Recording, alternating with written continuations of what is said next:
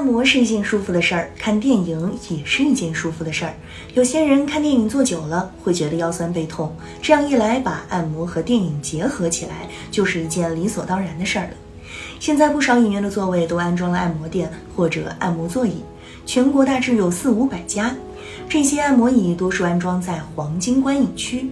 以北京某影院为例，其四号厅从第五排到第九排中间区域的四十个座位都加装了按摩椅垫，占该厅总座位数的百分之二十七点六。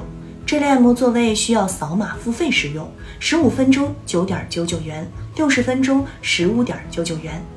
安装了按摩座椅的位置，按摩起来的确很舒服，但不按摩的时候就有东西顶着，让人感觉并不舒适。因此，不少消费者呼吁按摩椅离开电影院。这一提议在网上引起了很多人的响应。那么，这个诉求合理吗？有专家表示，这属于一种捆绑消费，侵犯了消费者的知情权和选择权。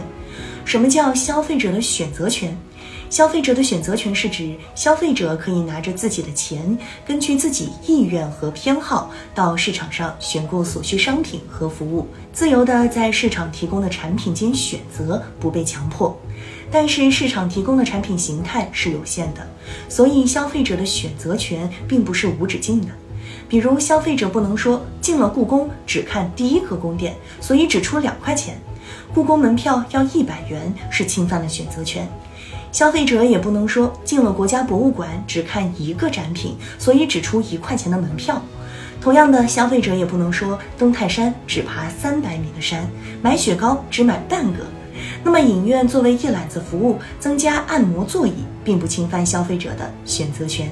更重要的是，舆论中的消费者呼吁，并不能反映多数消费者的真实需求。一家城市广场的电影院因为观影人数少。无法持续关闭了。有人写了一篇文章，说该地区缺少电影院，当地消费者呼吁，希望这家电影院不要关闭。但是正因为并没有足够多的当地消费者去买票看电影，电影院才维持不下去。可以说，这个地区的消费者没有足够的真实意愿需要这家电影院。反过来，这家电影院非常火爆，场场爆满，于是电影院涨价了，但仍然场场爆满。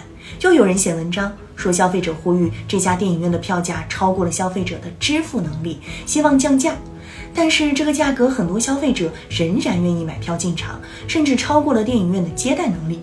因此，可以说这个地区的消费者愿意以这个价格水平交易。越来越多的电影院装了按摩椅，那一定是先进入者赚钱了，后来者才会模仿。这证明这桩生意可行，有观众真金白银的掏钱在消费。真正能反映交易各方对价格的态度的是交易行为、经营行为，而不是舆论行为。